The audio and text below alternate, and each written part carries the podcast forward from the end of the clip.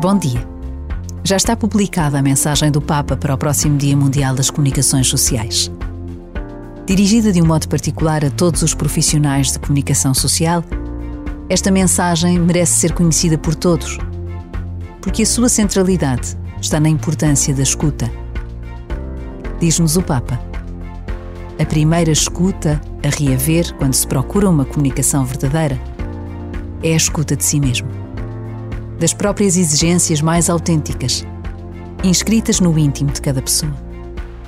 Por vezes, basta a pausa de um minuto para intuirmos a verdade destas palavras. Se queremos comunicar com verdade, precisamos de nos ouvir a nós próprios.